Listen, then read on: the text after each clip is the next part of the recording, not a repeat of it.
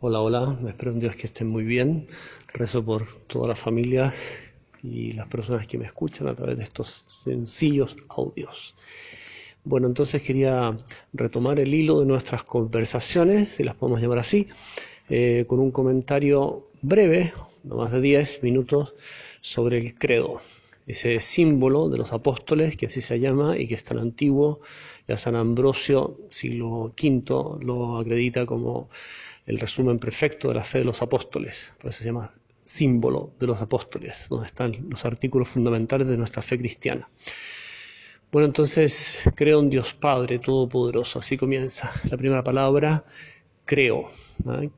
el nombre del símbolo, el credo, porque así se dice creo en latín, credo. Entonces lo primero que podemos considerar es que es un acto personal, se podría también decir creemos, pero la Iglesia lo ha dejado de esta, en esta fórmula de la primera persona del singular, porque efectivamente la fe es un acto personalísimo, aunque evidentemente que tiene una repercusión colectiva. Una persona de mucha fe ayuda a los demás y las faltas de fe también pueden influir negativamente en el resto de los cristianos. Entonces, podemos decir que la primera, digamos, dimensión de la fe es un acto personal eh, dirigido a Dios. Ahora, ese acto personal lo tenemos que entender como una respuesta, una respuesta a una iniciativa divina. Dios toma la iniciativa de revelarse a nosotros en Cristo, su divino Hijo, y nosotros conociendo esa revelación en Cristo, su palabra, sus enseñanzas, su vida, todo lo que hizo por nosotros, respondemos personalmente. Me acordaba de esa escena cuando el Señor se acerca a Betania, a la casa de Marta, María y Lázaro, y este hermano había ya muerto, y Marta, al salir a su encuentro, le dirá a Jesús, Señor, ¿por qué te has tardado tanto? ¿Por qué no viniste antes? Y así no hubiera muerto mi hermano, le dice. Impresionante esta confianza que tiene Marta para tratar al Señor como que no le perdona el retraso. Y Jesús le dice, yo soy la resurrección y la vida. Quien cree en mí no morirá jamás.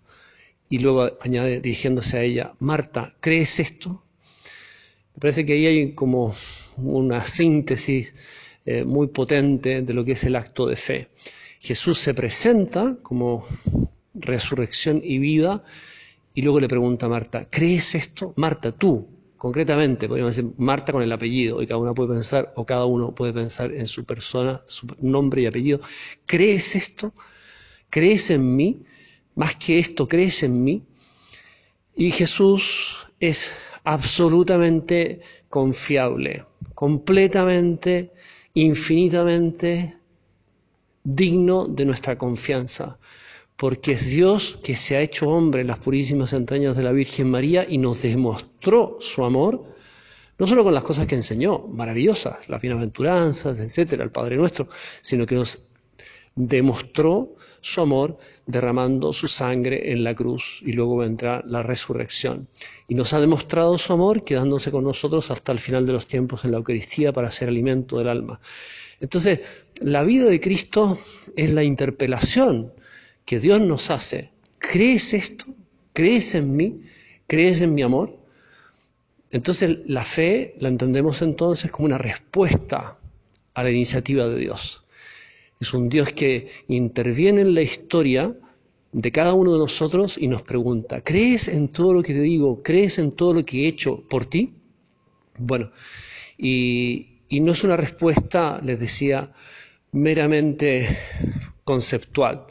No es un ya, sí creo, ok, checklist, pum, ticket, creo, sino que es una adhesión profunda de la persona.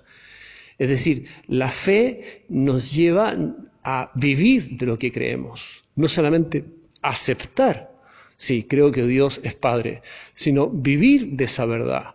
Creo que es mi Padre, yo soy su Hijo y por lo tanto vivo como un hijo, como una hija de Dios. Y frente a la vida, frente a las dificultades, frente a la carga del pasado, soy hijo de Dios. Y si uno metió las patas muchas veces, bueno, para eso está el perdón del Señor. Y frente al futuro, soy hijo de Dios. Y por lo tanto, lo que venga, el Señor me acompañará, me dará la gracia, la fuerza para enfrentarlo bien y en todo caso está dispuesto por su sabiduría para así recorrer mi camino de santidad y llegar al cielo, etcétera. Entonces, la fe puede estar viva y podríamos decir encarnada o encarnándose en la vida concreta de cada uno de nosotros, y ese es el camino auténtico del cristiano, vivir de fe. El justo vive de la fe, dice la carta a los hebreos. O la fe puede estar más bien dormida, o incluso podríamos decir muerta. Entonces podemos hacer nuestra pregunta, ¿cómo es mi fe? ¿Tengo una fe viva que se despierta cada día con ocasión de las cosas que me toca enfrentar? ¿O tengo una fe dormida que apenas, apenas se hace presente en mi vida real, en las alegrías, en los momentos normales de la vida, porque también la fe no es el último recurso para las situaciones extremas, difíciles y los grandes problemas. La fe hay que aplicarla en el trabajo ordinario y en la vida de San José, en la vida de María, en las cosas normales, en las alegrías, por supuesto, también meter el gozo de la fe en las alegrías de la vida, en las cosas buenas que, que todos experimentamos en torno sobre todo a la vida familiar, etcétera. Entonces la pregunta es, ¿cómo es mi fe? ¿Es una fe viva? ¿Es una fe que se va despertando cada día? ¿O es una fe dormida? Entonces, ¿cómo despertar una fe que está un poco dormida, somnolienta, aletargada? Bueno, la despertamos de muchas maneras. Primero pidiéndola, porque la fe es un don de Dios. La fe no es algo que nosotros conseguimos por esfuerzo y dedicación. Ya voy a leer, ta, ta, voy a ser Mateo, Matea, voy a hacer ta, ta, y lo demás allá, voy a leer este libro, este otro, voy a escuchar todos los audios que hay. Ay, horror, sería espantoso. Pero en fin, todo lo que hay para. No, lo primero es pedir con humildad. Señor, sé que me escuchas, y estés donde estés, en mi corazón, o cerca de mí, donde estés, en el cielo, en lo más profundo de mi vida, te pido que me ayudes a creer más, a creer mejor, a confiar en ti de verdad. Entonces, esa, es la petición que está muy presente en los evangelios. ¿Se acuerdan cuando cuántos personajes se acercan a Jesús y le dirán, Señor, aumentame la fe? Señor, ayúdame a creer. O también cuando Jesús dice, tan solo ten fe. Impresionante, como que mira, todo se resuelve si, si tienes verdadera fe. Es cuestión de fe, decía muchas veces San José María frente a las distintas situaciones que le tocó enfrentar como fundador y la situación, bien, de, de muchísimas personas que estaban en torno suyo. Bueno, es cuestión de fe. Creer que Dios es Dios. Dios no es un Dios chiquitito, no es un Dios que apenas se la puede, no es un Dios que tiene las manos atadas. Dios es infinitamente poderoso y es infinitamente sabio, es infinitamente bueno y nos ama con locura, un amor que ni siquiera podemos mínima, pero mínimamente imaginar. Entonces, ¿cuál es mi Dios? ¿De qué tamaño es mi Dios? ¿De qué, de, qué, qué proyección he hecho de Dios? Ojalá que todos nos acercáramos, aunque sea muy de a poco, pero nos acercáramos a la verdad de un Dios omnipotente, infinitamente bueno, que lo ha hecho todo por nosotros. Bueno, entonces, la primera manera de despertar la fe es pedir la fe.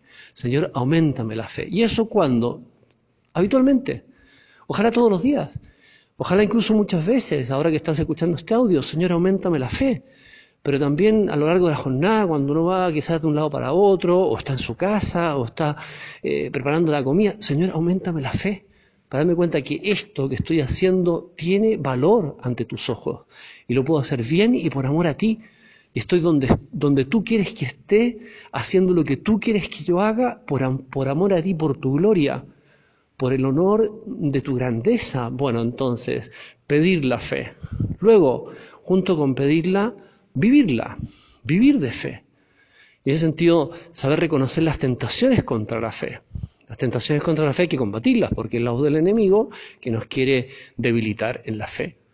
Y la tentación contra la fe es la inquietud, eh, la excesiva preocupación por el futuro, la ansiedad, eh, son personas que no terminan de estar tranquilas en la vida, porque siempre van como un poco asustadas por lo que les puede pasar. Bueno, hay que vivir la fe y decir, no, no. O sea, esta es una tentación que tengo que combatir, porque soy hijo de Dios, Dios es mi Padre. Y no me quiero dejar llevar por esta voz del enemigo que me dice, preocúpate, o no sé qué, o, inquiétate, o qué te va a pasar. Es la voz del enemigo. ¿Ustedes imaginan que Dios nos está diciendo, ¿qué te va a pasar? No, es la voz del enemigo, de Satanás, ¿verdad? Que, que nos quiere robar la alegría, el gozo y la paz propio de la fe, de un hijo de Dios. Entonces, junto con pedir la fe, hay que esforzarse cada día en encarnarla, en practicarla, en ponerla en juego, rechazando las tentaciones que nos apartan de esta fe maravillosa que el Señor nos quiere regalar abundantemente a cada uno de nosotros. Entonces, reconocer las tentaciones contra la fe, la inquietud, la incredulidad, esas tentaciones que nos pueden venir por una línea, una línea un poquito más conceptual, una línea un poquito más, digamos, de dudas contra la fe, y es normal que en nuestra vida tengamos dudas, ¿por qué no? El ser humano es el único ser capaz de dudar, es el único capaz de hacerse preguntas y dudar. Entonces las dudas también son un reclamo positivo para superar esas dificultades. El problema está que teniendo dudas las dejamos ahí. Dejamos como el germen de corrupción dentro del alimento, dentro del alma. Entonces, no, teniendo dudas hay que poner los medios para salir de ellas. Si tengo una duda sobre tal tema concreto de las enseñanzas de la iglesia, entonces tengo que estudiar o por lo menos preguntar a alguien que me pueda responder y salir de nuestras dudas. No dejar las dudas ahí como instaladas y, que se van como, como, como, ocupando un lugar en nuestra vida y, y no nos damos ni cuenta, de repente forman parte de nosotros mismos y dejan de ser dudas y pasan de certezas de error. Entonces, el también Señor nos, nos, llama a salir de nuestras dudas. Y para eso tenemos la cabeza, la capacidad de conocimiento, de estudio, tenemos las posibilidades maravillosas a través de los medios actuales de encontrar respuestas prácticamente a todos los temas de una manera atractiva, profunda, sencilla. Bueno, entonces, salir de las dudas, no dejarlas ahí. Luego hay que evitar cosas que atenten contra la fe. Si yo me leo un libro muy bien escrito y, me lo trago con una cierta curiosidad. A ver, ¿qué, tal será esto? Porque, es un buen autor, buen autor en el sentido que escribe maravillosamente bien, pero, pero obviamente que me puede hacer mucho daño. O sea, si yo me leo tranquilamente tirado en la cama ahí en la terraza, no sé, eh, así habló Zaratustra de Nietzsche, bueno, probablemente, altísimamente probable es que me haga un daño profundo en mi fe porque son autores peligrosísimos. O sea, uno no se puede tomar un veneno y ya no, a mí no me va a pasar nada. Oye, te estás tomando un veneno, te va a hacer mal, porque no tienes un anticuerpo que te permita defenderte frente a esa agresión. Entonces hay muchos libros, y tenemos que decir también películas o series, que pueden hacer un daño profundo a la fe y a la moral. Y lo que está mal, lo que es un vicio, un pecado y que ofende al Señor y por el cual el Señor abrió sus brazos en la cruz para conseguir el perdón, resulta que se relativiza, se banaliza, da lo mismo. Entonces, tenemos que, en ese sentido, ser muy coherentes. O sea, defender la fe también significa decir que no. Saber decir que no a las cosas que pueden debilitar la fe o nuestra conciencia moral. Junto con alimentar, ¿verdad? Ese pedir, ese investigar. También tengo que decir que no a las cosas que me hacen daño. El mismo criterio que, que utilizamos para el cuidado del cuerpo. Si yo quiero estar sano, bueno, no solamente me alimento de cosas sanas, sino que evito cosas nocivas. Y no voy a comer un yogur podrido, que además dice ahí fecha de vencimiento 24 de junio del 2001, y ahí con una capita verde de musgo, y me lo tomo, ah, qué rico, me dice que el musgo, el musgo tiene buen gusto. Es que me voy a probablemente echar a perder la guata termino ahí en la clínica, en el hospital, lo que sea. Bueno, entonces tengamos la humildad de ser prudentes, la humildad de evitar cosas que, por muy entretenidas que sean, nos pueden hacer un daño a esa maravillosa verdad de la fe o de la relación de fe, que es decir, Señor, creo en ti, creo en ti y por lo tanto todo aquello que me quiera separar de ti no me interesa, lo rechazo libremente y lo que me pueda unir más a ti lo busco con todas las fuerzas de mi alma, porque sé que ese es el camino de la felicidad, el camino que le da sentido a toda mi existencia. Bueno, entonces, resumiendo, la fe es un don, un don de Dios que hay que pedir y que Dios no niega a nadie, a nadie. Dios quiere que todos los hombres se salven y lleguen al conocimiento de la verdad, escribió San Pedro. Dios quiere otorgarnos la fe en abundancia. He venido para que tengáis vida y la tengáis en abundancia, dice Jesús. Bueno, podríamos también decir, he venido para que tengáis fe, para que creáis en mí y creáis profundamente, con una fe mm, a prueba de, a prueba de todo. Los mártires han tenido una fe tan grande que han preferido libremente, han elegido libremente morir antes de claudicar en su fe.